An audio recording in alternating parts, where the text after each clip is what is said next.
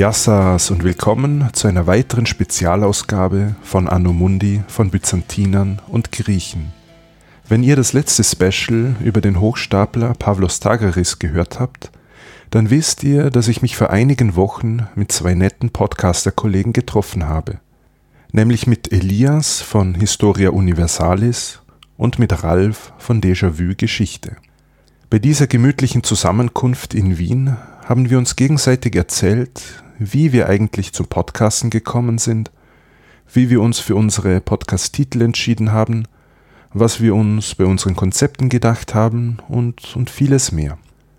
Es ist eine etwas andere Folge als gewöhnlich, denn es wird hier kein Thema aus der byzantinischen Geschichte präsentiert.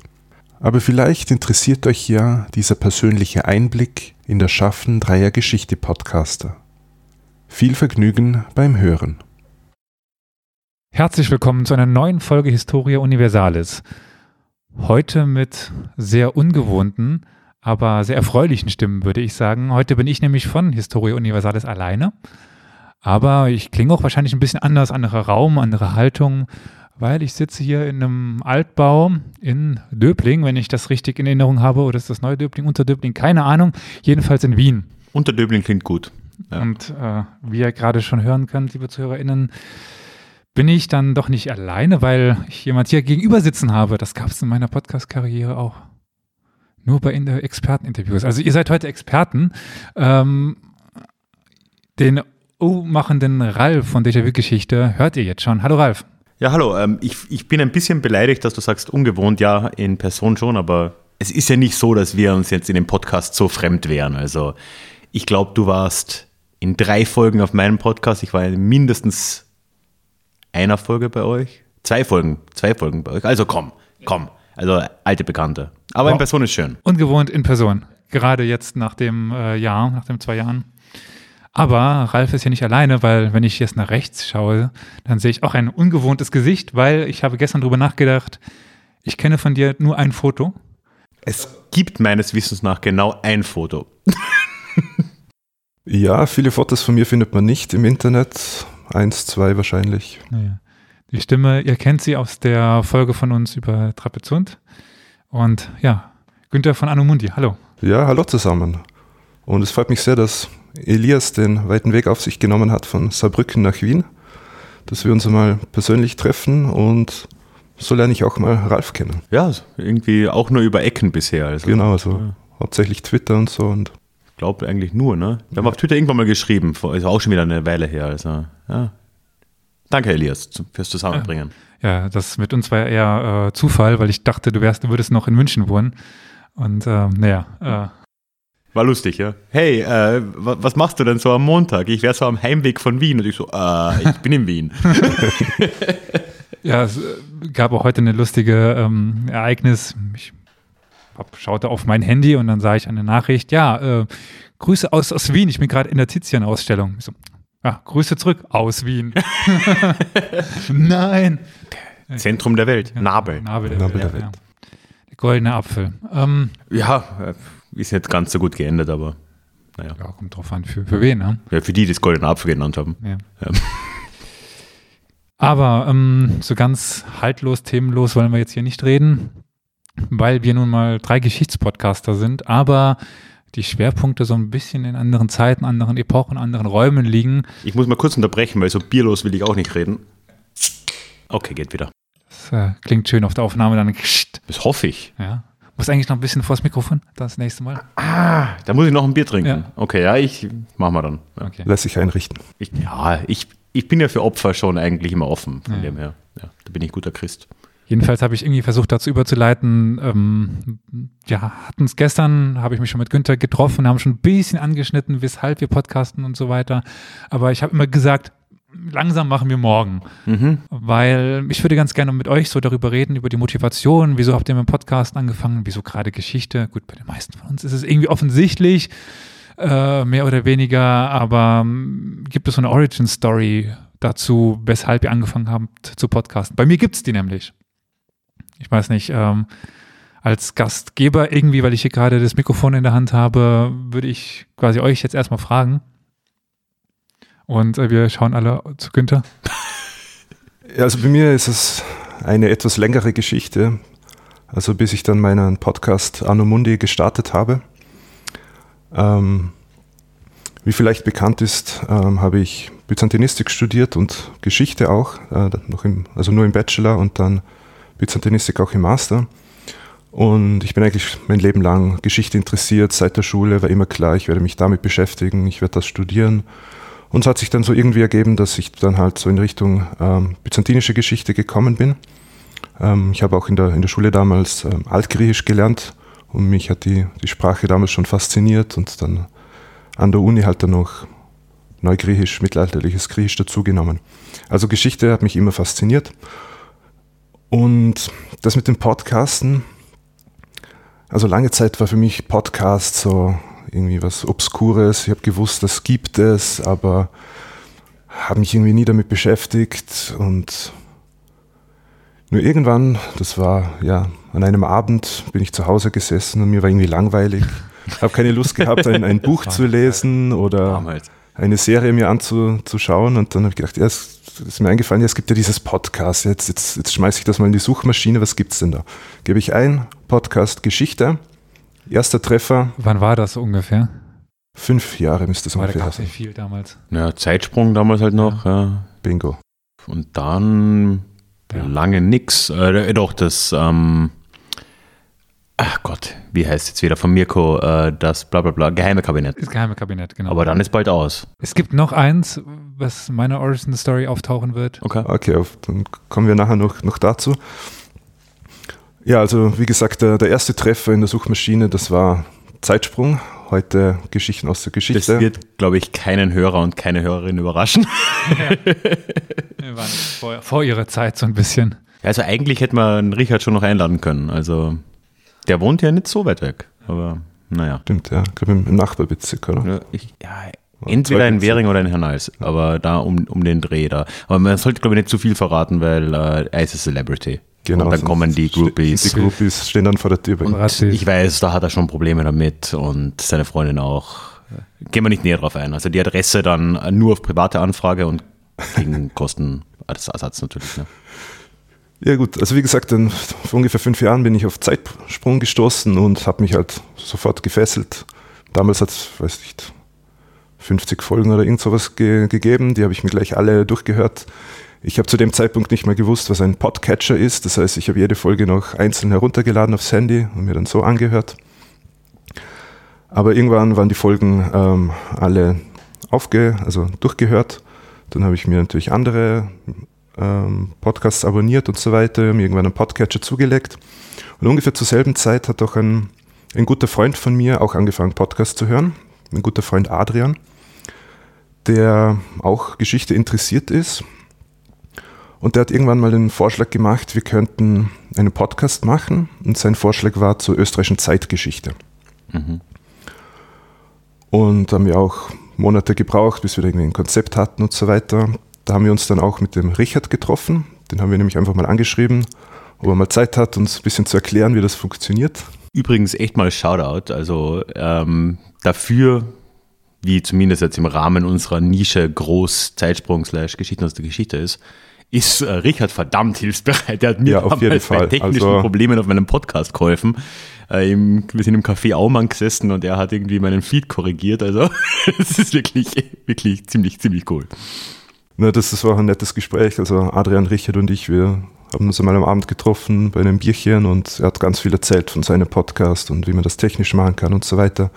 Er hat uns gleich darauf hingewiesen, dass es ein, ein Podcast-Meetup gibt in Wien, das ähm, regelmäßig ähm, stattfindet. Damals konnte man sich ja noch persönlich treffen und hat mir Vorträge gegeben und man hat so die ganze, ganzen anderen Podcaster ähm, kennengelernt, die in der gleichen Stadt wohnen. Und dann irgendwann ja, haben wir das dann gemacht. Wir haben dann einen ähm, Podcast ins Leben gerufen zur österreichischen Zeitgeschichte. Der heißt Stubert, Zeitgeschichte im Gespräch. Und das Konzept war, dass wir in jeder Folge einen Gast einladen, ähm, um über irgendein Thema der österreichischen Zeitgeschichte zu sprechen. Das war entweder ein Zeitzeuge, eine Zeitzeugin oder ein Experte, eine Expertin zu einem gewissen Thema. Und das war eine ganz spannende Erfahrung. Da haben wir, ich glaube, sechs Folgen dann herausgebracht. Und das war so quasi mein Einstieg in das Podcasten, erste Erfahrung gesammelt. Nur irgendwann ist es dann halt leider so gekommen, dass es sich zeitlich, dass es zeitlich immer schwieriger wurde, weil für so ein Format musste man immer drei Personen miteinander koordinieren, mit Termin finden. Ähm, dann geht das dann natürlich nicht mit Studiolink oder so weiter, weil kann ich dem voraussetzen, dass die Gäste das alles auch sich damit auskennen. Das heißt, wir haben das dann auch immer bewusst in einem Wiener Kaffeehaus gemacht. Dann hat man ein bisschen Atmosphäre im Hintergrund gehabt. Das heißt, dieses Projekt ist dann irgendwann auf Eis gelegt worden. Aber ich habe dann immer, also nach einigen Monaten wieder Lust bekommen, irgendwas, irgendwas muss ich machen. Und ich habe schon lange Zeit überlegt, ja, ich könnte doch was in Richtung byzantinische Geschichte machen. Weil, wie gesagt, habe dann schon viel Podcast gehört und habe auch immer wieder mal in der Suchmaschine geschaut, gibt es irgendwas, byzantinische Geschichte, irgendein Podcast dazu. Muss es doch was geben. Man findet was, wenn man Im englischsprachigen, im englischsprachigen Raum. Ja. Genau, also da gibt es zum Beispiel den Podcast History of Byzantium, der hat schon mehrere hundert Folgen. Ähm, es gibt Byzantium and Friends von einem ähm, amerikanischen Professor, das ist aber mehr, das sind eher Interviewfolgen mit, mit Experten und da geht es schon oft ins Detail, in die Forschung. Und dann habe ich irgendwann beschlossen, na, das mache ich jetzt. Ich mache einen Podcast zur byzantinischen Geschichte. Vielleicht kann ich auch ein bisschen die neuere griechische Geschichte mit einbeziehen. Und habe mich dann auch bewusst entschieden, das alleine zu machen, eben weil ich damit größtmöglich unabhängig bin. Ich habe auch kein ähm, fixes Intervall, so wie ihr beide, sondern bei mir ist es so, wenn ich Zeit habe, dann recherchiere ich was und dann kommt die Folge halt raus. Wenn ich mal länger keine Zeit habe, wie jetzt, jetzt im Sommer, da habe ich meine Doktorarbeit fertig geschrieben, da hat es dann mal ein bisschen länger gebraucht. Aber so hat das bei mir gestartet. Finde ich übrigens, als du damals angefangen hast, vor zwei Jahren, kommt das hin? Plus, minus? Anno Mundi vor zwei Jahren ungefähr, ja. Ja. Ich meine, ich habe es nicht gleich mitbekommen wahrscheinlich, aber ich versuche ja schon immer am Laufenden zu bleiben, was so Leute im Geschichtsbereich machen. Und ich habe mir vorher nie so wirklich die Frage gestellt, so gibt es eigentlich einen byzantinische Geschichte-Podcast und wo das dann kam, war so, warum gibt es das eigentlich nicht? Weil, also ich habe irgendwie ja schon so zumindest indirekt Bezug dazu. Also ich habe ja viel Balkangeschichte gemacht und da spielt natürlich Byzanz schon eine große Rolle. Und es ist immer wieder verwunderlich, wie wenig präsent das Byzantinische Reich generell oder Konstantinopel als, auch als Stadt und als Machtzentrum oft ist. Es ist ein totales Nischen, ein Genau. totaler Man, Nischenbereich. man kann es auch noch erweitern, also was mich immer wieder ärgert, ohne jetzt irgendwie Shade werfen zu wollen, ne? aber ich, ich höre ja öfter auch mal bei äh, Vrind rein und die, also Matthias von Hellfeld erzählt halt öfter mal ja auch so gerade aus dem 30-jährigen Krieg und so Geschichten. Und er spricht dann immer von beide christliche Kirchen, die protestantische und die katholische. Und ich denke mir immer so, wie Da wenig präsent ist die orthodoxe Kirche eigentlich in unserem Verständnis von der Welt und der Geschichte. Und es ist so wichtig, dass das mal jemand macht. Naja, ich war gestern alt, als ich erfahren habe, dass es noch äh, nicht nur die katholische Kirche gibt, sondern auch die griechisch-katholische Kirche. Ja. Es gibt nicht nur die römische, Römisch-katholische, katholische, sondern die Das ist ja die unierte, oder? Das ist das Gleiche, Das sind ganz kleine Kirchen, die Ja. uniert sind mit In Rom. Rumänien vor allem, oder? Und Ukraine. In der Ukraine sind die Ja, griechisch-katholischen sehr, sehr stark. Ja. Ja, aber genau das, das war halt auch mit, mit einem Entscheidungsgrund, warum ich gesagt habe, das, das muss ich machen, weil einfach dieser Bereich der, der europäischen Geschichte, was es ja auch ist, ist Mhm. einfach viel zu wenig präsent in, bei uns in Westeuropa. Aber gibt's, ich habe nie nachgeschaut, weil ich so überflutet bin mit Arbeit und anderen Podcasts, die ich jetzt schon habe. Ein Slavistik-Podcast? Äh, Slavistik auf Sprachwissenschaft. Nee, also wie Orientalistik oder Ach Byzantinistik. so, Auch auf Geschichtswissenschaften, weil so über die russische Geschichte auch nicht. Überall. mir ist nichts bekannt. Also habe auch noch nicht nachgeschaut, ehrlich gesagt. Vor allem, weil ja auch mein, ich meine, ich interessiere mich für vieles, aber so mein Hauptfokus ja eher in Richtung Südosteuropa geht. Und da gibt es mit Sicherheit keinen. Also es gibt Balkan-Podcasts. Shoutout, Neues vom Ballerballer Balkan, aber das ist Uh, Ja, Elias hat eine schwierige Geschichte damit. Die haben ihn ein bisschen rausgeworfen in unserem Quiz letztes Jahr. Aber die sind auch kein Geschichtspodcast. Ne? Wir machen zwar immer wieder auch gemeinsam was und sie gehen auch Geschichtethemen an, aber da kommen halt auch mal das aktuelle, die aktuelle Folge war halt Essen am Balkan. Also das ist halt auch sehr zeitgenössisch wieder. Einen richtigen Geschichtspodcast über irgendwas, was irgendwie in Richtung Balkan geht oder eben in Richtung Byzanz oder in Richtung Osmanisches Reich. Doch, Osmanisches Reich, also Orientalistik gibt's. Tell Me a History gibt's. Aber Ja, das können wir vielleicht, wenn wir da nämlich gerade sind bei der Nadja, weil das ist meine Origin Story. Ja. Mit der habe Okay. ich angefangen, Podcast zu hören. Die hat mich quasi in meiner Transformation von einem jemand, der Afrikanistik stud- äh, studieren wollte, hin zu einem Orientalisten begleitet. hm, Und dann schrieb ich sie eines Tages mal an und fragte, ähm, ja, wie sieht's aus? Wie ist dein Projekt geplant und so weiter. Und die hat mich dann zu Senegate weitergeleitet und dort habe ich dann Carol und Olli getroffen und dann ist Historie, Univers äh, Historie Universalis draus passiert. auch so Ende 17, Anfang 18 oder Ja, wann war das bei ähm, euch? Auch so der Dreh wie bei mir, oder? 16, 17 glaube ich sogar schon. Ach so, Wir so sind früh. vier Jahre alt. Naja, das ist dann die Frage. Ja. ich überlege, ich weiß auch nicht. Also jetzt ist Ende 21. Ach Gott, ja. Aber kann, Ja. ja, wie auch immer. wir haben auch äh, Sagen wir ungefähr 2017. Gen- 2017 auf jeden Fall. Ist irgendwo, ist irgendwo drin. Ob es Anfang 2017 oder Ende 2017 ist, weiß ich nicht mehr, aber irgendwie um den Dreh rum. Und ich weiß, glaube ich, bei unserer fünften Folge hatten wir unseren ersten Kommentar. Ja, das kann nicht dauern. Ja. Ja, ja, aber weißt du, wer das war? Mir hast du es gestern schon erzählt. Ja. Ah Gott, muss ich, muss ich raten? Nee, Nee, ich, will ja, ich will ja raten, warte mal. Jemand, den man schon irgendwie aus Ja, der. Podcast-Szene kennt, oder wie? Ja, den kennst du sehr gut. Kenn ich sehr gut. Das trifft's ja. Der sitzt sogar hier im Raum. Ach so, wirklich? Nein. Du. Ich habe den ersten Kommentar. Nee, nein, das kann nicht sein. Wirklich. Bei der Mamluken-Folge. Wer? Oh wow, das hast du mir noch nie gesagt. Ich habe das erste Kommentar zu Ja, irgendeiner Historie Universalis Folge geschrieben. Ja. Das ist krass. Okay. Ein Proto-Kommentar. Ja, die Mamluken-Folge war halt auch gut. Was soll man machen? Ja. Mamluken kennt auch kein, kein Schwein anständig. Also. Wie auch. Kommt in der normalen Schule und auch im normalen Studium eigentlich nicht vor. Ja, aber ja. Ja, mit Nadja hatte ich auch schon mal geschrieben, weil sie ist ja dann auch bei uns im Podcast einmal aufgetreten. In Folge 100 hatten wir ja auch deinen Stein äh, nochmal als Thema. Ach ja, ah, ja. Die, die ist ja immer noch nicht fertig, die Folge 100, oder? Ist die fertig? Nee, die wird nie fertig sein. Äh, Hoffentlich. Die wird irgendwann zur Folge 200. Ja, ja, der gut.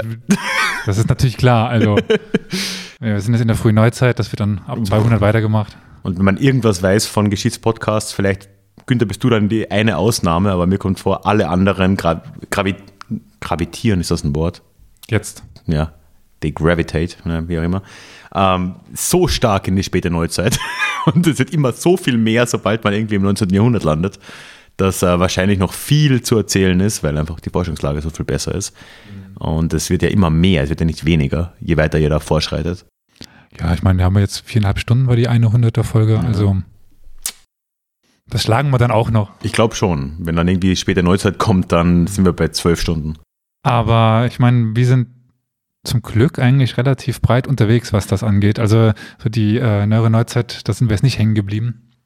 Aber genau. Ihr, ihr habt euch ein, ein tolles Team zusammengestellt. Also ja, das, das ist euch immer mehr und mehr gewachsen. Und genau, Sehr flexibel, finde ich cool. Ja. das wollte ich auch gerade noch erzählen. Also nachdem, wie gesagt, ich einfach mal aus Jux und Dollerei, ohne selber viel Podcast zu hören damals, ähm, einfach Tell Me a History ge- gehört und ja, Zeitsprung damals. Das war es im Grunde genommen. Und dann Nadja damals angeschrieben, die halt, ja, gehen wir auf, äh, auf Sendegate, hier, das bleibt jetzt eher weiter so, wie es momentan ist und sowieso keine Zeit. Dann Caro und Olli gefunden, dann hatten wir zweiwöchigen Rhythmus und ja, irgendwann sind wir dann auch zu Expertenfolgen übergegangen, wo wir mal Leute eingeladen haben. Ähm, und dann gab es auch wieder eine dieser Vergrößerungen ist stark mit deiner Person verknüpft, Ralf. Ich weiß, das weiß ich, ja. Genau, Ja, weil- äh, Flo und ich waren ja beide gemeinst. Nee, Flo war, glaube ich, eine Folge vor mir das erste Mal mit dabei, oder? Nein, oder nein, war das war- wirklich die erste Folge? Aber die, die erste Folge war Diktatorenquartett. Diktatorenquartett. Ach, das war auch seine erste. Ja, okay. Genau. Wo du dann ge gefragt hattest wegen deinem tollen neuen Buch damals. Ja, ja, tolles Buch. Auf jeden Fall kaufen. Ja. Ja. Jedes Buch, einfach Ralf Krabuschnik googeln, alles kaufen. Kaufen, kaufen. Alles. Ähm, und genau, dann hat er damals Feuer gefangen für das Ganze. Ich war ja sehr geehrt. Also ihr habt ja dann diese Rückblickfolge auch mal gemacht oder ich, ich weiß gar nicht mehr, was es war. Und Du- er hat dann irgendwann gemeint, seine Lieblingsfolge wäre die, Ja. weil es natürlich seine erste war, aber das da. Aber es war auch schon eine gute Folge. Es war auch lustig, es war wirklich Ja. lustig. Also Eine sehr lustige Folge. meine Freundin war mega genervt, weil ich ja quasi die, das, das Schlafzimmer dafür, weil ich wollte sie jetzt im Wohnzimmer nicht zu sehr belästigen und dann habe ich halt mein ganzes Podcast-Setup ins Schlafzimmer getragen. Aber wir haben halt irgendwie, wann haben wir angefangen? So um acht, neun rum, was auch immer. Und um halb eins war ich halt immer noch nicht fertig und sie wollte ins Bett, weil das war halt eine mega lange Folge. Ja, also gut, äh, was die Länge der Folge angeht, haben wir uns mittlerweile wieder ein bisschen gefangen, aber ich meine, wir hatten mal ge- geplant immer so eine Stunde. Also das erreichen wir nie, äh, beziehungsweise das überschreiten wir immer Ja. momentan. Ich meine, das ist halt auch eine Frage des Formats. Also ich glaube, dass Günther und ich da deutlich mehr Einfluss drauf haben, wie lang unsere Folgen sind. Weil man ja ein Gefühl dafür entwickelt, wenn man allein vor dem Mikro sitzt, man weiß dann auch, wie viel man eigentlich recherchieren, wie viel man in ein Skript schreiben kann. Genau, hat man ein Skript, dann kann man abschätzen, wie viele Minuten das ungefähr. Ungefähr. Skript Also, habe ich auch, aber wie aber, viel sich ja, fragen- aber du hast andere Kommentare Leute. nicht genau. oder halt wie. Weil ich weiß halt, wenn ich so und so viel Seiten Skript habe, dann weiß ich, das ist ungefähr eine halbe Stunde, das ist ungefähr 40 Minuten oder weniger. Ne? Also sicher genau dasselbe, Günther. Ne? Also das ist halt schon was anderes, wenn man da zwei, drei, vier, was auch immer andere Leute dann noch dabei hat. Genau, das ist das, was damals auch dann der Gedanke war, noch jemanden dazu zu holen oder noch eine dazu zu holen, war einfach auch der zeitliche Gedanke, dass es bei uns allen beruflich äh, enger wird. Und ich meine, ich war dann in der 100, Folge 173 oder 74 zum ersten Mal nicht dabei. Mhm. Also bis dahin war ich in jeder Folge. Ich war einmal war ich aus Spanien dazu, dazu geschaltet zu einem Webcam-Mikrofon. Die Folge hört sich wahrscheinlich immer noch schrecklich an. Am Strand sitzend mit Sangria oder. So ungefähr. ähm, Beim zweiten Eimer Sangria. Ja. ich lall so komisch in der Folge. Ähm, Ich hoffe, dass man in Spanien Sangria nicht aus Eimern trinkt, aber irgendwie ist es hier sehr üblich. also ich nicht damals, aber es war Februar oder so. Ja, es war auf jeden Fall ziemlich kalt. In der Nähe von Malaga. Wenn es in Malaga kalt ist, dann ist es früh oder spät im, im Jahr. Ja. Und genau, damals kam dann noch Victoria dazu, die ja auch Mittelalter und von Früh Frühgeschichte unterwegs ist und Flo ja auch viel frühe Neuzeit und Mittelalter und so. Gut, Viel manchmal Militärgeschichte. Militärgeschichte. Militär, ja, darauf steht er. Ja, Der ist ein strammer Mann, der mag das Militär. ja. War auch bei der Bundeswehr. Äh, amüsant war ja auch, ähm, ich meine, Flo kennt ja niemand von den anderen. Also er, er und Victoria kennen sich, aber er kennt Carol und Olli noch, hat- der hat ihn noch nie getroffen. Und die ihn ja auch noch nie. Aber wie oft hast du Karol und Olli pers persönlich getroffen? Olli, glaube ich, dreimal und Carol zweimal. Ja, ist jetzt auch nicht so. Ich meine, gut, ja, gut, Olli ist halt näher, klar. Genau. Von Saarbrücken nach Köln kommt er mal. Ja.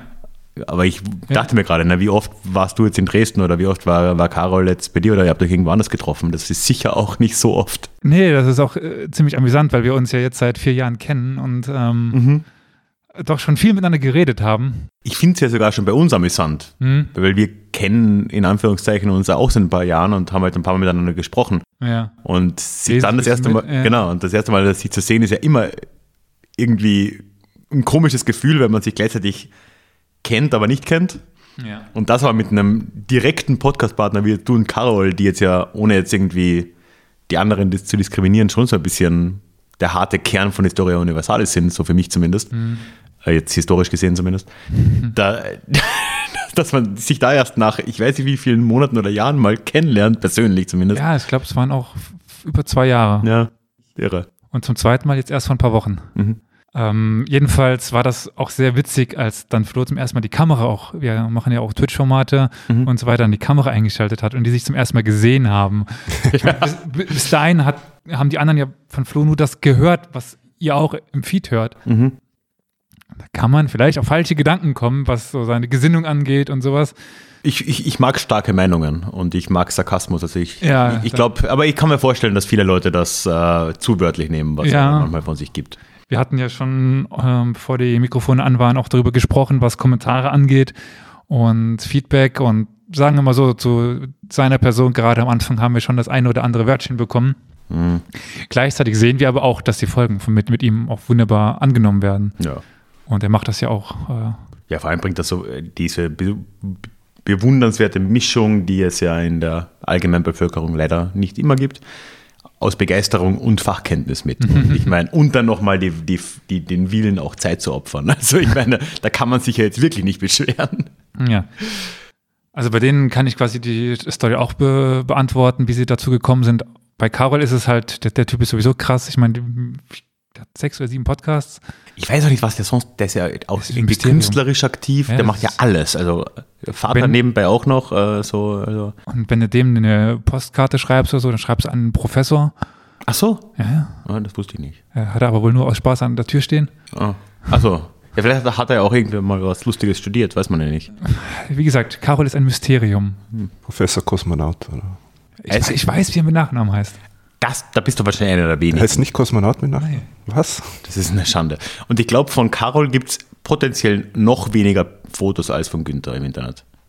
Ja gut, bei, wenn man auf äh, www.twitch slash äh, äh, Historie Universalis geht, ich weiß nicht, ob es noch eine Folge gibt, wo er sein Gesicht gezeigt hat, aber da war er ja auch einige Male zu sehen. Spätestens auf YouTube slash Historie Universalis, da, macht ist er zu sehen. Okay, weil er gibt ja auch so, er hatte, glaube ich, eine eigene Website auch noch irgendwo. Also ich habe schon mal gestalkt, weil es mich interessiert hat. Und ja, mehrere.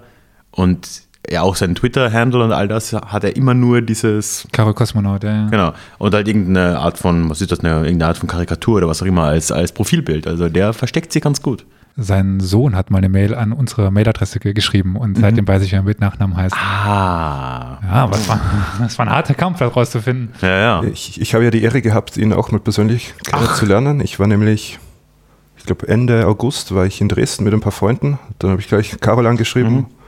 Hey, du wohnst in Dresden, hast du vielleicht ein paar Tipps, was man so machen kann, was so spannend ist, vielleicht abseits der touristischen Pfade. Und dann hat er gleich riesenlange Antwort geschrieben, super Tipps gegeben. Und hat auch gesagt, ja, dass wir uns treffen können und so. Und dann sind wir quasi in sein Viertel gefahren und er hat uns ein bisschen herumgeführt und war dann auch so spannend, so der erste Moment, weil ich habe, glaube einen Screenshot von Twitch einmal gesehen, also ungefähr gewusst, wie er aussieht. Und dann auf einmal steht man sich gegenüber und dann verbringt man Nachmittag gemeinsam und Ist immer wieder Das cool. ist so cool. Das erste Mal eine Person zu treffen, die man irgendwie gefühlt gut kennt, ist Genau. cool. Also so viel kann ich sagen, wenn er jetzt hier noch mit im Raum wäre, dann würdest du dich sehr klein fühlen. Ah, ja, okay. Also er gehört auch zu der äh, Riege von großen Menschen. ich fühle mich ja generell schon relativ klein hier. Also, ich meine, du bist jetzt auch nicht gerade der Kleinste. Hm, nicht wirklich. Günther auch nicht gerade. Also, ja, na. Aber jetzt kennt man ja die Story auch von mir so ein bisschen. Die hatte ich auch schon in der einen oder anderen Plauderstunde angesprochen. Wie sieht's denn bei dir aus? Wie bist du zum Podcasten gekommen? Wir haben relativ zeitgleich angefangen. Ja, ja, ähnlich. Ähm, deswegen habe ich auch gerade so nachgefragt, weil ich mir, mir kommt vor, jetzt eben ja auch das mit dem Kommentar würde das bestätigen, dass das eine ähnliche Zeit gewesen sein muss. Ich denke, meine Story ist da relativ ähnlich jetzt wie bei vielen, auch wie bei euch. Ich habe, muss 2017 gewesen sein, da habe ich irgendwann mal genug gehabt, so von meinen Jobs, die ich nach der Uni hatte. Also ich habe 2015 meinen Master beend- äh, abgeschlossen und also ich habe damals äh, Nationalism Studies in Budapest studiert. Und wie es halt so ist irgendwie, ne? Also pff, Geschichte Jobs. Not a thing. Und ähm, dementsprechend war ich dann halt so in Marketing-Jobs unterwegs, unterschiedliche Sachen, war auch okay. Und äh, ja, so nach zwei Jahren ist mir da der Kragen geplatzt und ich wollte halt irgendwas machen. So, und habe dann mit einem Blog angefangen, habe dann aber irgendwann gecheckt, so ja, vielleicht sind Blogs halt nicht mehr so ganz das relevante Medium.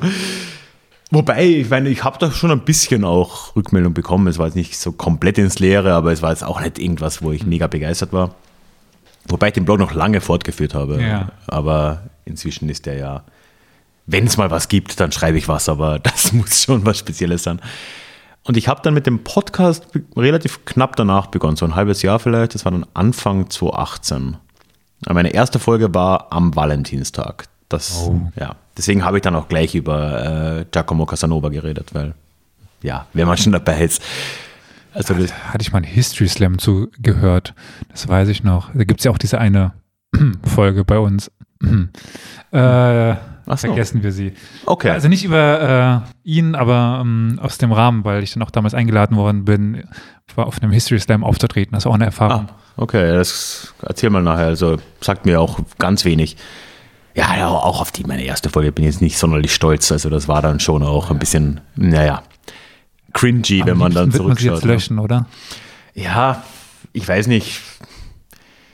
Ich glaube, es ist eine gesunde Einstellung, denke ich, und ich habe die sehr verinnerlicht, dass ich aus Prinzip keine Folge lösche. Weil ich mir lieb, lieber entschuldige ich mich für etwas oder, oder stelle etwas in Kontext, als dass ich es lösche. Nee, glaube ich nicht. Glaube ich nicht. Ähm, aber es ist nicht zu dem Standard, wo ich irgendwie heute jetzt auch vom, was jetzt vielleicht, hm, was ist das Wort dafür? Was, was ist denn ein gutes Wort für politische Korrektheit, das komplett von den Rechten übernommen wurde? Aber also etwas, wo, wo ich halt einfach eine, eine vorsichtigere Sprache heute wählen würde, mhm. weil halt etwas über jemanden wie Giacomo, äh, Giacomo Casanova zu reden oder zu besprechen der halt im Prinzip halt einfach so ein Aufreißer-Typ aus dem 18. Jahrhundert war. Das würde ich heute vorsichtiger machen oder ein bisschen mehr einordnen und halt schon auch schlicht und ergreifend die Privilegien, die der Mann da genossen hat und das äh, Ausnutzen der Frauen entsprechend halt eher in den Kontext stellen, als ich es damals gemacht habe. Sagen wir so. Ja, ich finde es komplett in Ordnung, dass man so eine gewisse Entwicklung sieht, wenn man so die, die Podcast-Folgen so nacheinander durchhört und man, man wird professioneller und so weiter, hat mehr. Man wächst auch persönlich. Also ich muss auch sagen, dass ich, das wäre interessant, wie ihr das empfindet, aber ich habe angefangen mit dem Podcast und mir null Gedanken zum Beispiel über Gendern gemacht. Und inzwischen das bin ich. Wir alle nicht damals. Ich bin ein ziemlich militaristischer Genderer inzwischen. Also ähm, ich bestehe schon einigermaßen drauf. Und das war aber auch ein Prozess, der dadurch zustande kommt, dass man eben auch Rückmeldungen bekommt von Hörern und vor allem von Hörerinnen, die das ja auch anmerken. Und wo auch ich dann irgendwie mal erst diesen Prozess für mich mal durchlaufen musste, so zu sehen, ja, okay, wir sind halt einfach, hier sitzen drei weiße Männer, wir haben mit dem Patriarchat erstmal wahrscheinlich wenig Probleme. Äh, man muss da schon irgendwie da auch mal drauf gestoßen werden und das für sich reflektieren. Und das, das war bei mir irgendwann mal so ein Cut halt. Ne? Also, und ich bin ja froh, dass da bei mir keine blöden Hassmails angekommen sind. Da hört man ja andere Stories von anderen Podcasts. Hoxilla haben irgendwie immer wieder ja. mal Probleme, dass sie gendern begonnen haben zum Beispiel, wo ich auch sage so, okay, auf, ich meine auf die Hörer, und da brauche ich nicht gendern, das sind alles Männer, kann man verzichten, die sich da beschweren. Aber auch das ist sicher so ein Entwicklungsprozess, ne? also der halt mit der Zeit kommt und nicht nur, weil man sich professionalisiert, sondern eben auch, weil man dann irgendwann ja Teil dieses Universums irgendwo wird und dann Rückmeldungen bekommt, ob es jetzt eben nur von, in Anführungszeichen, nur von äh, HörerInnen ist oder ob es eben von anderen ProduzentInnen ist. Und ja, da ist halt eine Entwicklung da, das ist ja klar. Und das ist auch gut so, ne? Das ist ja das Gute am Podcast, oder? Dass man auch aufruft, dass man Rückmeldungen, Feedback geben soll, Tipps geben kann, was, was man besser machen kann oder auch Vorschläge für irgendwelche Folgen und so weiter. Mhm. Das ist ja das Tolle, dass man da so eine kleine eigene Community aufbaut und mit denen interagiert. Und da bist du ja Experte, Ralf, oder? Du hast ja irgendwie einen eigenen Newsletter und eigenen Club, du hast irgendwie ja. verschiedene Dinge irgendwie aufgezogen. Wie ist es ja, dazu gekommen? Das ist auch mit der Zeit entstanden, ja. Ähm, also mit dem Newsletter habe ich sehr früh begonnen. Das hat vielleicht auch ein bisschen eben mit meinem schon angesprochenen Halbmarketing-Hintergrund zu tun, dass ich immer schon eine relativ kritische Distanz zu Social Media da entwickelt habe, weil ich halt gemerkt habe in diesen Jobs, die ich damals gemacht habe, dass das alles irgendwie ziemlich auf Wasser gebaut ist. Also dieses ganze Facebook, Instagram, was auch immer, Marketing, war mir nie sympathisch, weil ich mir halt immer bewusst war, wenn ich jetzt, also um nochmal zurückzurudern, also als, als Podcaster, Podcasterin will man ja ein Forum finden, wo man in den Austausch mit Hörenden treten kann, ist ja klar. Und das, da gibt es Möglichkeiten, das zu tun, aber ich habe mich immer unwohl gefühlt, da dann quasi Leute darauf hinzuweisen, hey, folgt mir auf Facebook, folgt mir auf Instagram, folgt mir auf Twitter, weil mir sehr bewusst war, dass es was potenziell ziemlich kurzlebiges, kann sich schnell ändern. Plattformen werden irrelevant. Merkt man bei Facebook. Merkt man bei mhm. Facebook aktuell. Ja. Ähm, andere Plattformen ändern die Regeln, kann auch immer passieren. Also es gibt halt sehr viel einschränkende Faktoren. Bei Facebook haben wir jetzt halt diesen Bedeutungsverlust, den ich ja sehr unterstütze. Und wir haben aber davor ja lange Jahre der Zeit gehabt, wo man de facto Geld ausgeben musste, um seine eigenen Follower zu erreichen mit so einer Podcast-Seite. Ne? Und deswegen habe ich relativ früh gesagt, nee, ich mache mach lieber einen Newsletter. Da zahle ich zwar im Monat dann irgendwie ein paar Euro für irgendeinen Dienst, der mir das macht, aber dafür können sich Leute dann datenschutzkonform da irgendwo eintragen und kriegen von mir direkt E-Mails. Und ich muss aber nicht jedem direkt eine E-Mail schreiben, sondern kann es halt gesammelt machen. Und das war von Anfang an so mein, mein Ding. Ist sicher nicht für jeden und jede das interessanteste Medium, aber die, die sich dafür interessieren, melden sich dann an und mit denen habe ich auch super Austausch normalerweise. Das funktioniert auch, macht dann auch Spaß, ne? weil man schickt halt irgendwie so einem, in Anführungszeichen, Massenmail natürlich raus. Ne? Also wenn ihr eine neue Folge macht, dann geht das erstmal an alle und ich erzähle halt ein bisschen was, was ich in den letzten zwei Wochen so gemacht habe.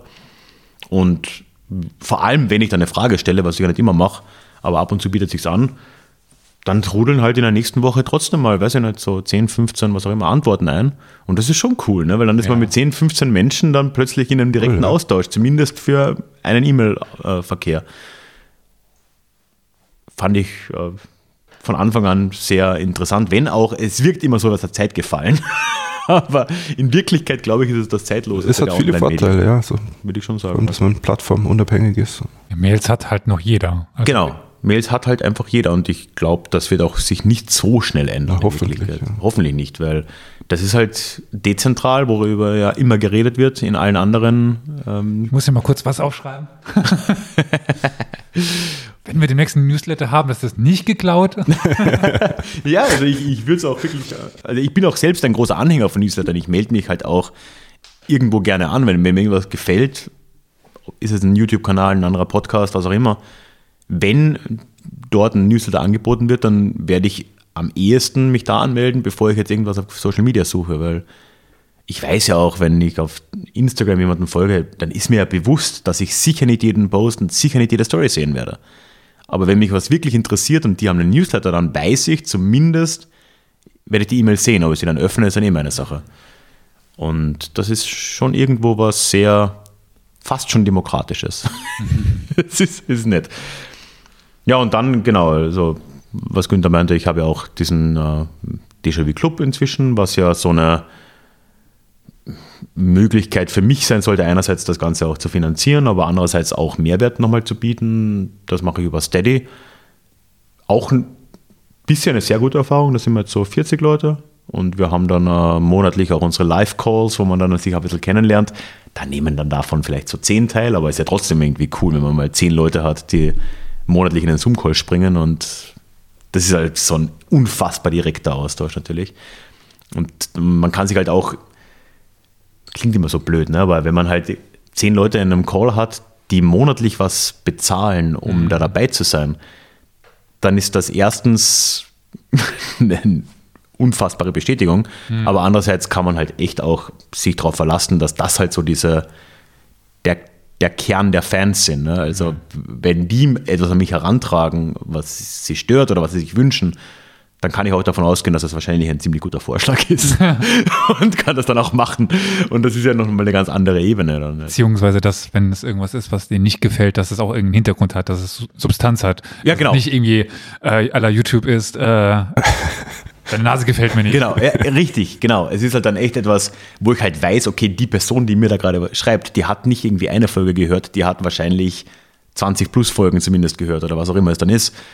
Potenziell auf jeden Fall mehr, weil man, ich meine, ich höre ja nicht eine Folge von einem Podcast und bezahle dann irgendwie 5 Euro im Monat, um wo dabei zu sein. Das mache ich ja nicht.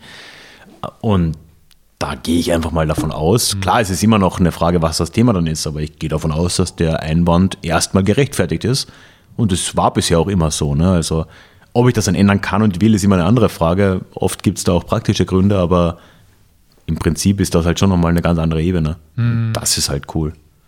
Jetzt, ich glaube, du hattest schon mal auf diesen Rhythmus angesprochen, aber auch Format, um jetzt wieder ein bisschen zu dem Thema Podcast zurückzukommen. Also bei uns hat sich das ja extrem geändert. Also wir hatten ja, wie gesagt, allein vom Personal Veränderungen ähm, aber auch dann vom Format Veränderungen. Also wir hatten ja, meine, wir haben jetzt mittlerweile zwei Intros mit der Plauderstunde und so weiter.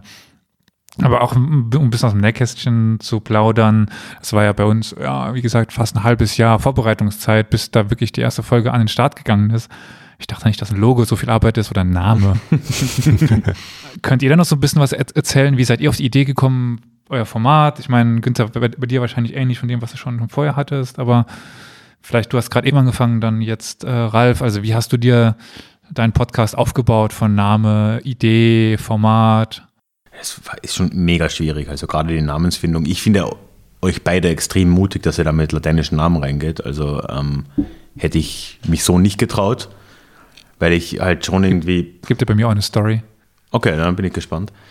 Ich finde, das Französisch ist besser. Das ist eben die Frage. Auch nicht wirklich. Ne? Ich, ich habe halt dann irgendwann so, ich habe es von der anderen Seite versucht irgendwie anzugehen und habe mir gedacht, okay, was ist eigentlich so meine Ausrichtung? Ne? So klassisch Marketing-Bullshit. Und habe mir gedacht, okay, was, was soll mein Alleinstellungsmerkmal sein? Ne? Weil im Gegensatz jetzt vor allem zu dir, Günther, wir sind da, glaube ich, eher noch im, im selben Boot, ne, äh, Elias, ist mein Podcast ja ein allgemeiner Geschichtspodcast. Also ich habe keine klare thematische Eingrenzung, geografische, zeitliche, zumindest nicht so deutlich.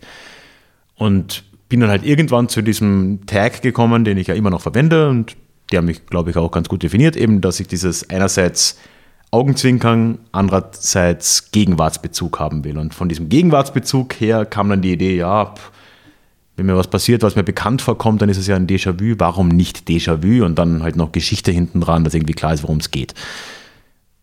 Dann ist mir lange nichts Besseres eingefallen und irgendwann habe ich gesagt, okay, dann nehme ich das jetzt. Ähm, hat auch seine Probleme. Mit zwei Accents im Namen ist man halt irgendwie nicht so mega gut auffindbar, wie es vielleicht sonst wäre. Nicht in jeder Plattform zumindest. Aber das war eigentlich so mein Prozess und dann, ja, inhaltlich habe ich es eh schon gesagt, habe ich halt versucht, irgendwie so mein Alleinstellungsmerkmal zu etablieren. Bin dabei auch hängen geblieben und das war dann so ein zusammenhängendes Ding und seitdem mache ich das so. Hast du auch keine großen Formatänderungen jetzt ge gehabt seitdem? Du hast schon sehr viel ausprobiert, oder? Ich probiere schon recht viel aus. Ich hatte von Anfang an ja quasi mein Solo-Format, was ja auch mein Kernformat ist. Das hat sich schon verändert. Also inzwischen habe ich ja auch so ein bisschen Sektionen. Also ich habe jetzt stärker so dieses, ich habe jetzt irgendwann mal mit einem Teaser angefangen, weil ich gehört habe, das gehört sich so. Ähm, oder ich mag Teaser halt auch. Ich mag Teaser. Das ist bei uns mittlerweile nur noch die, die Outtakes, weil ja bei uns die Aufnahme besteht aus zwei mhm. Teilen. Zwei Stunden Vorgespräch, ja. wo irgendwie Bullshit gelabert wird und zwei Stunden Aufnahme. Oh Gott. Gott. Also ich, ich weiß nicht, ich, mag ja dieses, ist auch für mich nochmal ganz cool, wenn ich mich vorher mal hinsetze, hey, was würde ich jetzt hier eigentlich so als Teaser reinsprechen? Und es wirklich so ein Satz am Anfang. Ne? Also, mein Name ist Ralf, das ist Déjà-vu-Geschichte und. Und dann soll das halt irgendwas Knackiges sein. Damit habe ich angefangen, das ist relativ neu, vielleicht ein Jahr alt. Und inzwischen habe ich ja am Schluss noch so ein bisschen mehr. Ich habe, diese, ich habe so eine Feedback-Sektion eingeführt, äh, Deja Klugschiss genannt. da habe ich auch lange mir überlegt, so, wie kann ich das nennen, dass es halbwegs klug ist. Da kam ich auf diesen dummen, diese dumme Idee und bin, bin damit hängen geblieben. Mein Gott, Déjà-vu, Déjà klug, ja, ja, was auch immer. Ähm, einfach immer noch so ein bisschen, da stelle ich halt immer so eine Frage zum Thema, aber sehr offenes, halt oft so, was ist eure Meinung zu X? Und ist jetzt auch nicht so überwältigend, aber da sind halt dann drei, vier, fünf Leute pro Folge, die dann mir was schicken und dann teile ich das in der nächsten Folge, dass ich da halt noch. Also es entwickelt sich schon, es ist inzwischen sicher strukturierter als vorher. Ähm, also ich habe jetzt klarer irgendwie einen Anfang, Mittelteil und Schluss, was ich vielleicht nicht immer so hatte. Ja, und was halt natürlich immer mehr wurde, da haben wir gerade vorhin drüber geredet, sind halt so die Kooperationsfolgen. Das ist halt ich stehe halt sehr drauf einerseits. Ich, ich hole gern andere Leute auch rein. Ich meine, wir haben ja auch schon mal äh, über die äh, Shangnu, wenn mich nicht alles täuscht. Mein Chinesisch ist immer noch schlecht. ja, sagen wir, es hieß Shangnu, geredet.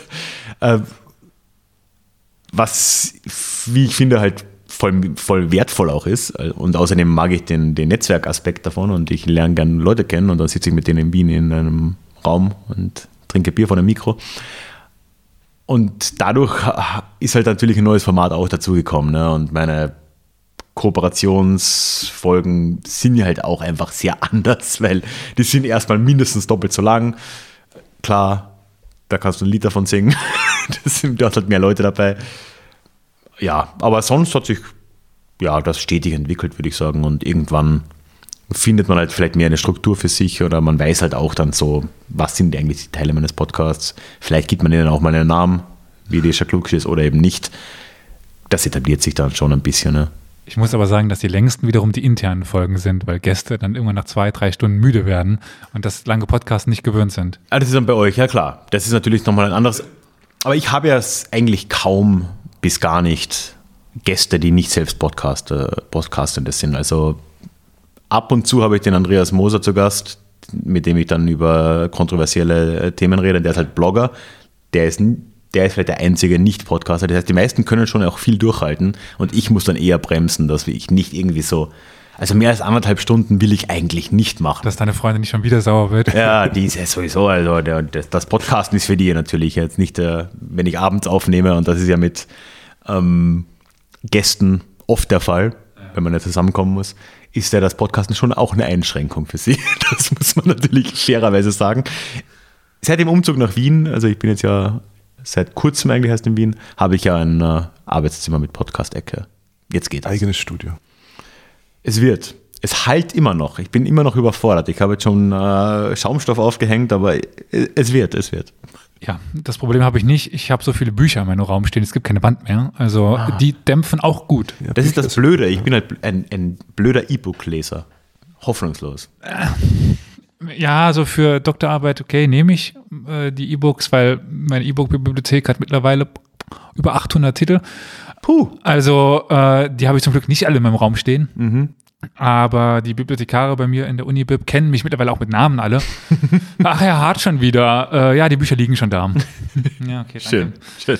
Im Netz hat sich einer sehr gefreut, weil er mir sagen konnte, dass sie ein neues Buch angeschafft haben. Das, ja, ich habe es ihm bereitgelegt. Ich habe es schon genommen. Oh, schade. er konnte es mir nicht überreichen. Also, ja. Oh, schön, ist nett. Äh, mit, ähm, ich brauche keinen extra Dämmschutz für irgendwas. Also. das ist praktisch. Ja. Aber wie sieht es bei, bei dir aus? Du hast ja jetzt noch nicht so viele Folgen bei Anumundi. Also dann hat sich ja quasi zu dem, wie hieß der nochmal? Stubert. Stubert hat sich nicht so viel geändert, außer dass, also das Format war halt von Interview dann zu Einzelfolgen, oder? Ja, also das Format ist schon was anderes, weil den, den ersten Podcast, den haben wir zu zweit gemacht, immer mit einem Gast. Das heißt, es war, also man hat sich eher, man hat sich schon eingelesen in ein Thema, aber hat sich dann eher quasi spannende Fragen überlegt wo dann der Experte, die Expertin dann darauf antworten konnte. Das heißt, das war von der Vorbereitung ganz was anderes. Äh, jetzt bin ich auf mich allein gestellt.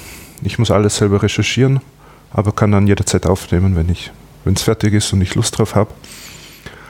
Und ja, also das Konzept bei mir, ich habe halt natürlich auch einige Gedanken gemacht im, im Vorhinein und habe gedacht, ja, als, als erstes, man braucht irgendwelche Grundlagen, weil die meisten, die sich den Podcast anhören werden, die werden wahrscheinlich nicht so im Detail wissen, was war die, die byzantinische Gesellschaft, wie war das aufgebaut, wie, was hat da jetzt geografisch dazugehört und so weiter. Also da muss man irgendwie mit den Grundlagen anfangen. Und darum habe ich entschieden, dass ich ähm, einen chronologischen Durchlauf mache. Also ich beginne ganz klassisch mit Konstantin dem Großen, mit der Gründung von Konstantinopel, äh, Anfang des vierten Jahrhunderts und gehe dann einfach Folge für Folge immer weiter. Und äh, momentan bin ich jetzt im frühen 7. Jahrhundert angelangt, das heißt noch viel Weg vor mir. Wir sind ja frühen Neuzeit angelangt. ähm, aber es gibt natürlich auch viele Themenfelder, die lassen sich nicht so klassisch jetzt irgendwie in eine Chronologie, Chronologie irgendwie ähm, einfügen, weil diese chronologischen Folgen, die sind natürlich sehr stark getrieben von Ereignisgeschichte. Also geht es um, um, die einzelnen Kaiser, was haben die gemacht, welche Kriege wurden geführt, was wurde erobert und so. Alles sehr getrieben durch, durch die Ereignisgeschichte. Und darum habe ich mich eigentlich von Anfang an dazu entschlossen, dass ich in jeder zweiten Folge ein, in ein Thema auswähle, das jetzt nicht so klassisch jetzt irgendwie in die Chronologie reinpasst, wie zum Beispiel Wirtschaftsgeschichte oder Militärgeschichte oder etwas über das Mönchtum wo man einfach so mehrere Jahrhunderte auf einmal irgendwie ein bisschen überblicken kann und auch, genau, also so längere Zeiträume dann ein bisschen überblickt zu einem bestimmten Thema. Und das habe ich seitdem durch, äh, durchgehalten so und werde auch weiterhin das so machen. Ähm, aber wenn sich die Gelegenheit ergibt, Elias hat mich ja dankenswerterweise mal eingeladen zu Historia Universalis und dann kommt einmal eine Kollaboration zustande. Das war damals auch sehr cool. Also für sowas bin ich auch immer offen. Das veröffentliche ich dann halt als Special, weil das dann halt nicht so direkt irgendwie in die Chronologie und so weiter reinpasst. Aber für sowas, sowas wird es auch in Zukunft äh, weiterhin geben. Aber der Name, wie kam es auf den Namen? Ja, der Name, da habe ich echt lang gebraucht. Das war so schwierig. Also da habe ich so viele Gedanken gehabt, aber es hat irgendwie nichts gepasst. Weil irgendwas mit, mit Byzantinisch, Byzanto, irgendwas. Aber Anno Mundi, das ist die Jahreszählung einfach, oder? Genau. Okay. Also irgendwann bin ich dann auf Anno Mundi gekommen. Anno Mundi, das war die Jahreszählung, die die Byzantiner verwendet haben. Also die haben nicht, wie wir heute, also hat sich quasi das, das die, die Jahreszählung nach Christi Geburt durchgesetzt. Hm. Anno Domini auf Latein, AED im Englischen.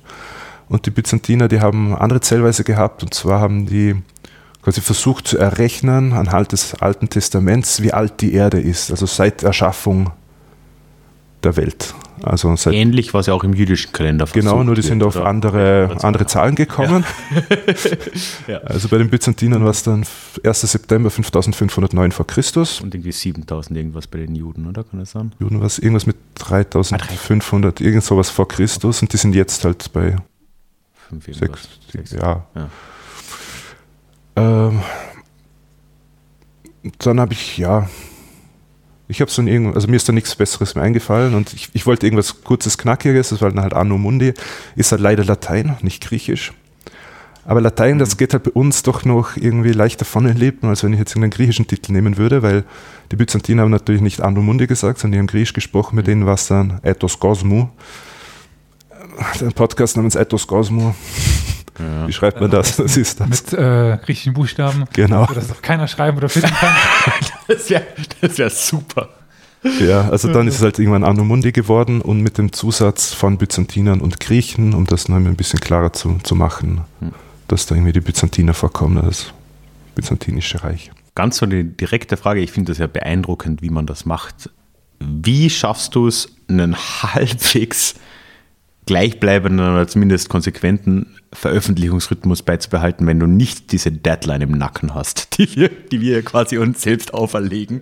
das, das schaffe ich ja eben, eben nicht. Also es, es, kann schon sein, dass ich mal dass ein paar Monate gar nichts rauskommt. Also Aber es kommt ja dann wieder was raus. Ne? Also ich glaube, die allermeisten von uns werden ja dann irgendwann mal so, ja, jetzt habe ich seit vier Monaten nichts gemacht, jetzt mache ich auch einfach nichts mehr. Nein, ich, ich bin sehr motiviert. Ich bin sehr, sehr motiviert.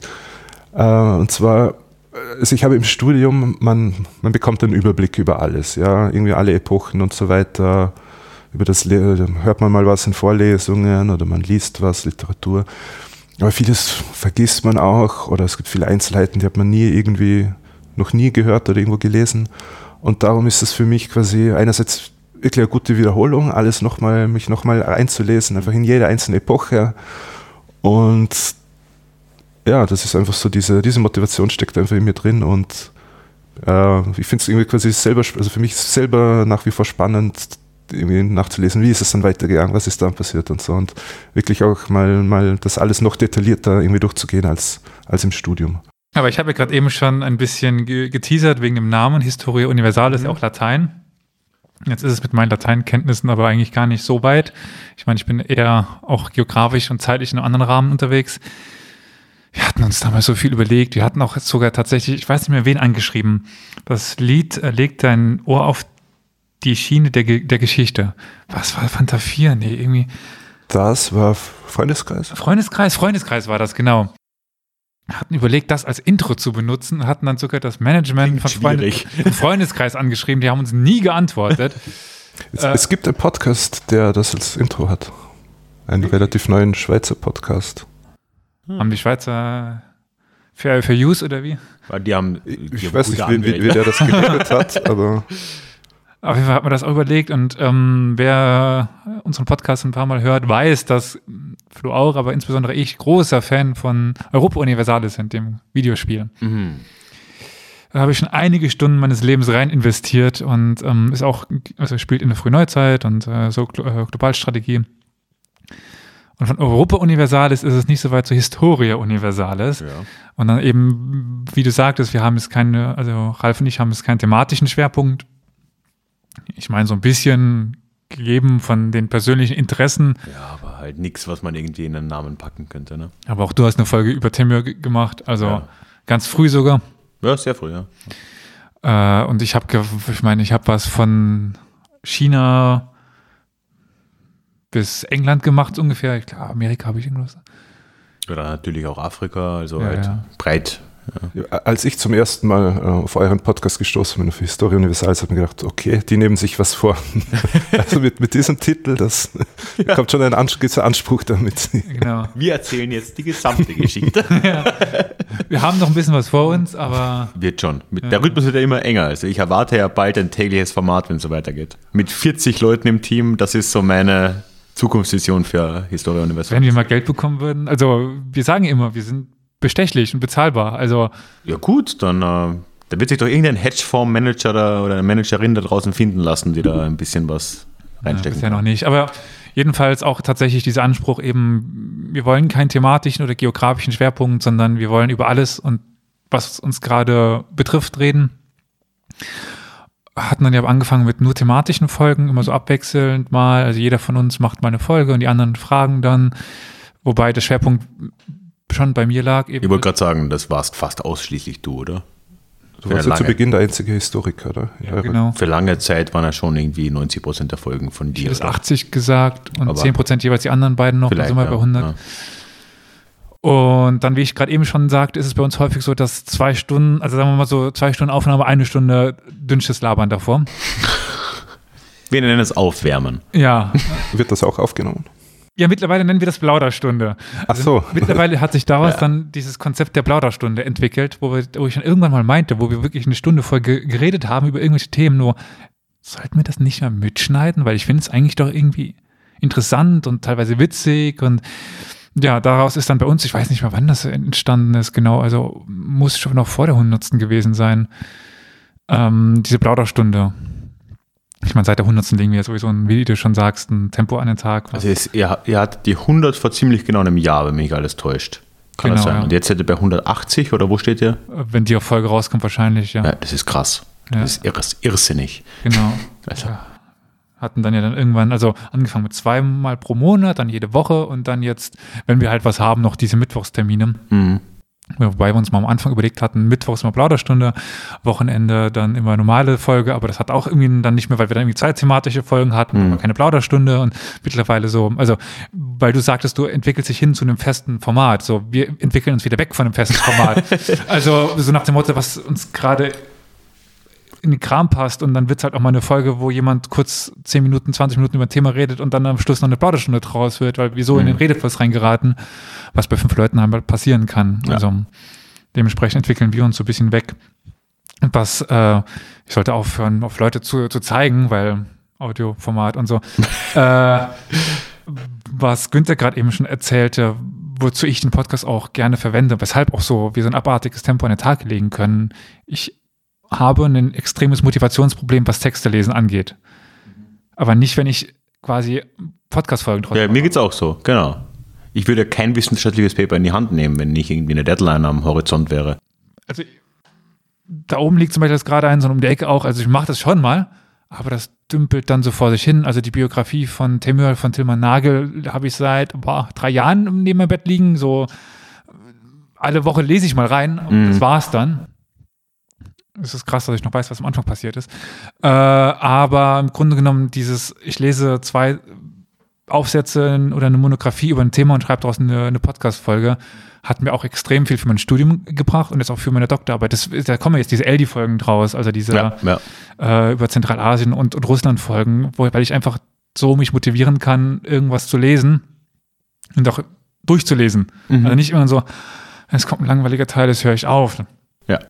Das ist dann, das geht dann nicht, weil die Deadlines, die Ralf angesprochen hat, wir haben halt am Wochenende Deadline und da brauchen wir diese Folge. Punkt. Und dann muss der Text jetzt gelesen werden.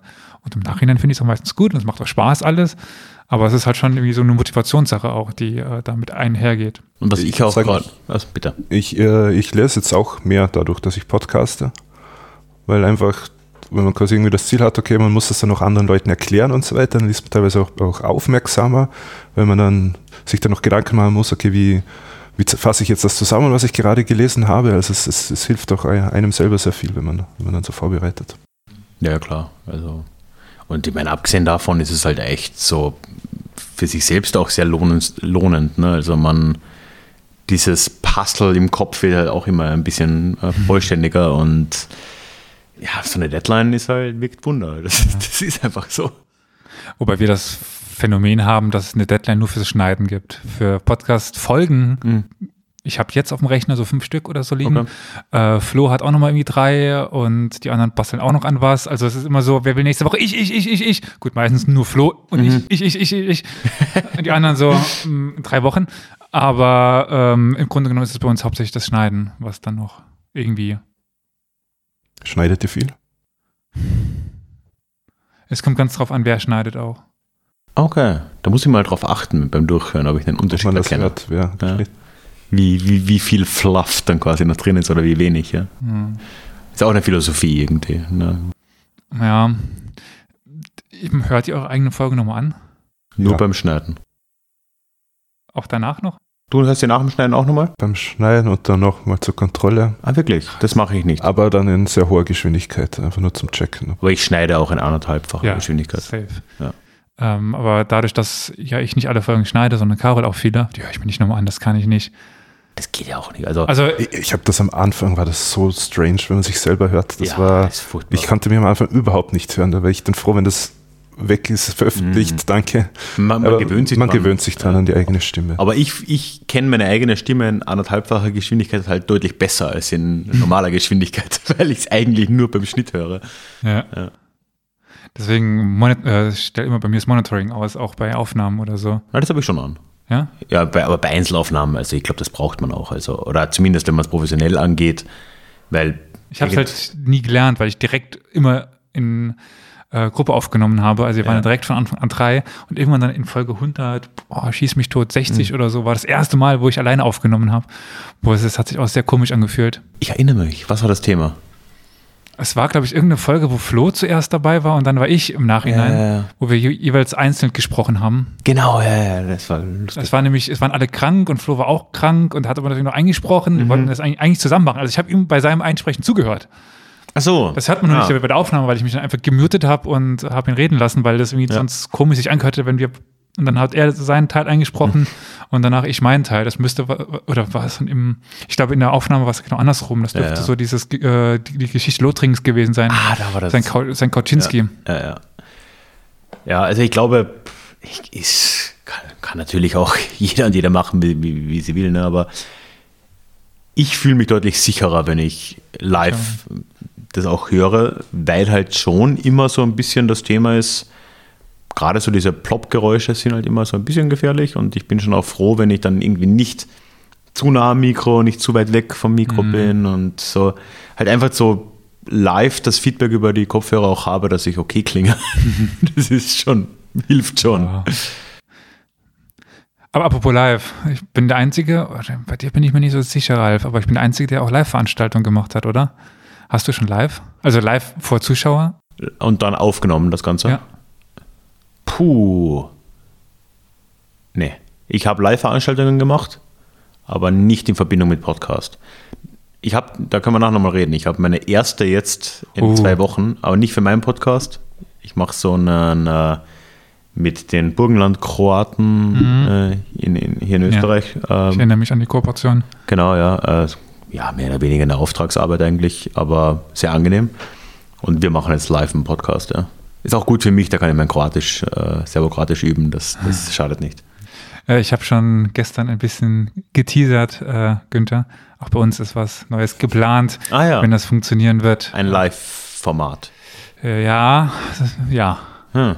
Ist es in einer Stadt, wo man auch hinfahren kann oder ist es in Saarbrücken? Äh, es ist in, in Saarbrücken Ah, leider. blöd. da fahren, glaube ich, weder Züge noch Busse hin. Das ist schwierig, da hinzukommen. Wenn man nach Paris will. Ah ja, stimmt. So weit ab sind wir dann doch nicht. Aber ähm, ja, da ist was ge- geplant. Ähm, hoffentlich.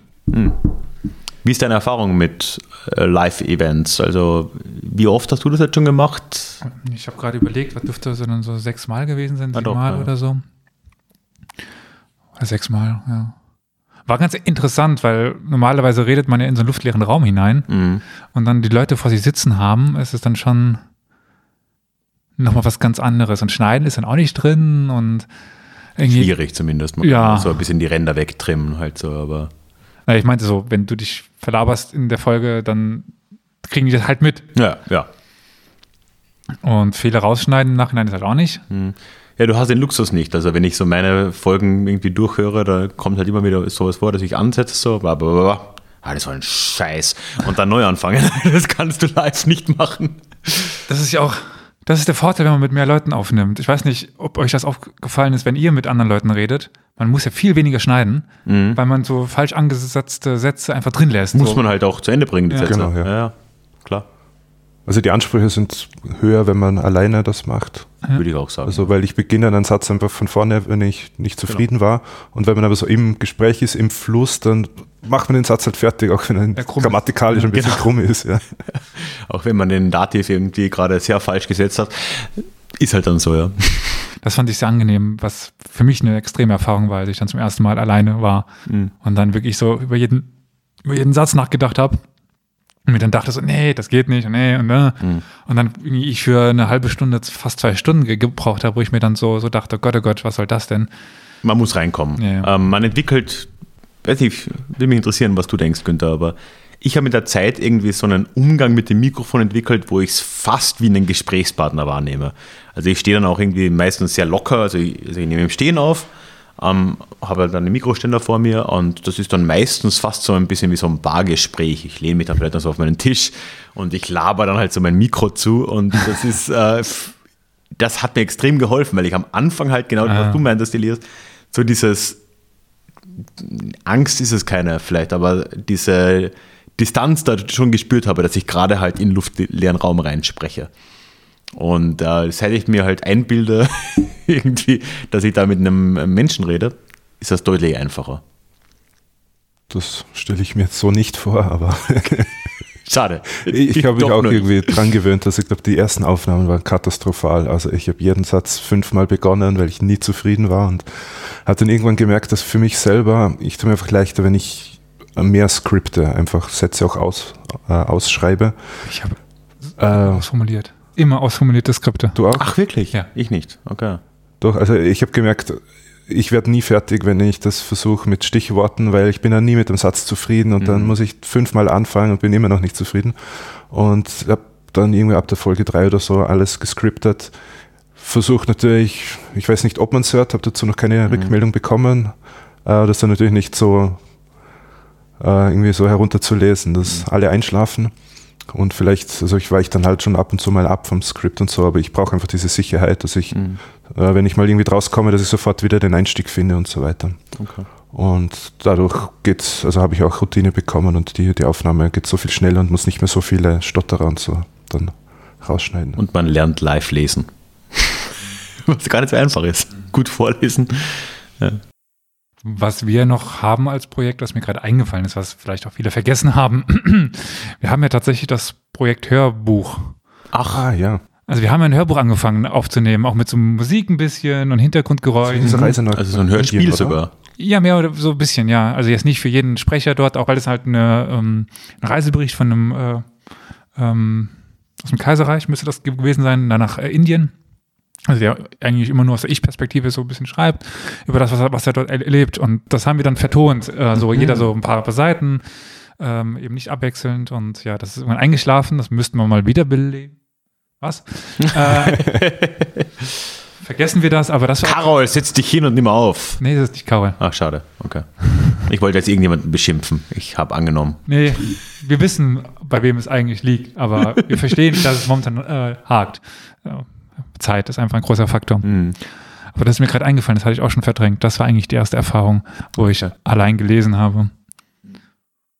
Ja, also es ist eine, ich glaube, letzten Endes ist alles eine Gewohnheitsfrage. Also du findest du, halt, du hast ja auch schon äh, viel Erfahrung, oder? Du hast ein äh, eigenes Buch eingelesen.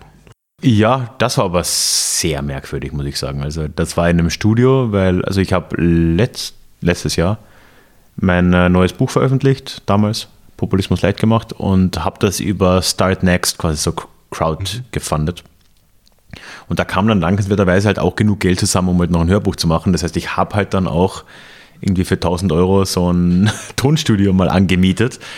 Und das ist halt schon nochmal ein ganz anderes Setting. Ne? Also, ich meine, natürlich sehr cool, ne? so ein super teures Neumann-Mikro, weiß ich nicht, für zweieinhalbtausend Euro, das irgendwie vor dir steht in so einer komplett schalldichten Kammer. Aber das hat sich ganz anders angefühlt. Viel stressiger. Da wärst du dann vielleicht oder werdet ihr beide dann vielleicht auch besser drin. Ich bin es halt auch nicht so gewohnt, geschriebenen Text eins zu eins abzulesen, Okay, weil ich halt mit Stichworten arbeite. Ähm, also da habe ich dann, äh, das war sehr lustig, mein äh, Produzent oder der Besitzer von diesem Studio, der hat für mich geschnitten. Das war Teil des Pakets, ne, was ja schon mal ganz gut ist. und er hat live Schnittmarken gesetzt in seiner, was auch immer, was, was für ein Programm er verwendet. Und hat dann irgendwann so, es war dann Tag zwei von zwei und ich war kurz davor fertig zu werden zum Glück, ist er dann mal so in der Pause auf mich zugekommen und hat gemeint, ja, äh, übrigens, leider kann ich keine Schnittmarken mehr setzen. Ich bin bei 999 angekommen und mehr gehen leider nicht. dann hat mir also, ja, und das, das Hörbuch ist auch gar nicht so lang, das sind so vier Stunden oder viereinhalb, also das ist nicht so viel. das fand ich sehr, sehr schwierig. Äh, es klingt am Ende gut, dank seiner, seine, dank des Studios und dank seiner äh, Schnittleistung da auch, aber das war holprig. Fand ich sehr schwer. Also das ist nochmal was ganz anderes, für mich zumindest. Ja, also ich habe so Stichsätze, sage ich immer, also immer jeden Satz einzeln und dann ein bisschen Freiraum und dann wieder ein Satz, so dass mhm. ich immer auch die Sätze sehe. Ich habe nie so eine Seite voll geschrieben vor ja, mir. Ja. Und dann kann ich davon abweichen und weiß ungefähr vorher, was in dem Satz drinsteht und kann daraus formulieren und so weiter. Aber wie äh, Günther sagt, immer dieses, diese Backup, diesen, diese Sicherheit, dass ich darauf wieder zurückkehren kann, ja, hat sich irgendwie so etabliert. Hatte auch mal probiert mit Stichpunkten, aber ging mir gar nicht ab. Mache ich inzwischen auch tatsächlich ein bisschen mehr. Ich habe angefangen, das Ganze auf Papier zu skripten mit wirklich so nur Stichworten, weil Papier. Ne? Also ich habe dann wirklich so zwei A4-Seiten vor der Rückseite. Das muss dann auch für eine Folge langen so. Also das war halt auch extrem kondensiert. Ja. Irgendwann habe ich mal für mich selber auch gesagt, hey, man kann auch nicht Papier verwenden. Das ist äh, vom ökologischen bis zum praktischen Standpunkt komplett dumm. Und seit ich es digital mache, ist es auch mehr geworden. Also man tendiert ja auch dazu, dann doch mehr auszuformulieren. Aber ich, es ist schon immer noch relativ wenig. Ja. Das größte Skript ist ganz klar Folge 100, das sind mittlerweile über 100 Seiten. Wow. Also ich sage immer, wenn die äh, Verlag anfragt, ob wir so eine kleine Weltgeschichte schreiben sollen, ja, ähm, hier, hab, hier, da haben wir. Habt ihr einen Lektor? Super, hier. ich habe 100 Seiten, habe ich schon. Also. Dieses Nachschlagewerk oder so kannst du draus machen. Eine Enzyklopädie draus machen, perfekt. Eine Weltchronik. Weltgeschichte in Ich habe nicht bei Adam und Eva angefangen. Hm, blöd. Das wäre natürlich, aber das kann man ja noch nachliefern. Ja. ja. Es waren Adam und Eva und dann kamen Affen. Aber gut. Mm. und dann die Dinosaurier, oder? Oh. Die haben wir nicht untergebracht. Ich glaube, die gab es nicht. Das ist irgendwie ein, also ein Hoax. Ich meine, wir haben ja schon das Sakrileg begonnen, als Historiker äh, anzufangen, bevor es Schriftquellen gab in der 100. Ja. Folge. Ich habe schon die Zukunft vorausgesagt. Also. Ah. War es richtig? Nee. Oh. das, das habe ich auch noch äh, auf dem PC liegen. Das will ich irgendwann mal anfassen. Ich war ja auf einer etwas besonderen Schule und wir hatten so äh, zwei große Arbeiten. Und in der 12. Klasse habe ich eine Arbeit geschrieben über Nostradamus. Oh. Also die würde ich gerne nochmal äh, auspacken. Die habe ich noch als PDF auf meinem Rechner liegen. Mhm. Ähm, habe ich damals auch so aus Juxendollerei, aus Spaß an der Freude so ein paar Verse aufgeschrieben. Ich könnte mir auch mal angucken, ob ich die, vielleicht habe ich die Pandemie vorher, vorhergesagt. Wer weiß. Ja. ja. Ich mache das jetzt ja jährlich, aber meine Vorhersagen sind meistens ziemlich schlecht, glaube ich. Also. Nicht in Versform. Und nicht in Versform, ganz schlecht, ja. Ah. Vielleicht in ganz freier Versform in irgendeinem ja, anderen Land oder so. Gereimt, also. Vielleicht ist ein Haiku oder so, das habe ich nicht überprüft. Aber gut, es war doch jetzt ganz interessant, wie ich finde, so ein bisschen die Background-Stories von euch zu haben, wie ihr zum Podcasten gekommen seid, wie ihr zu euren Themennamen gekommen seid.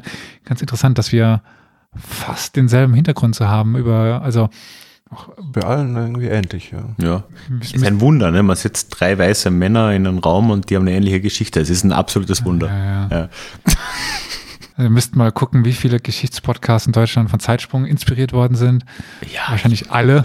Ja, die waren, also ich meine, de facto unter den modernen, aktiven und irgendwie auch derzeit entsprechenden Geschichtspodcasts waren sie ja der ersten hm. in Deutschland, würde ich jetzt mal unterstellen. Im deutschsprachigen Raum. Ja, Deutsch, Entschuldigung. Natürlich, ich muss mir noch an meine Rolle als Österreicher in Österreich wieder gewöhnen. Ich war immer so, so, so, so überintegriert in, in, Bayern, dass ich das halt dann auch immer so äh, wahrgenommen habe.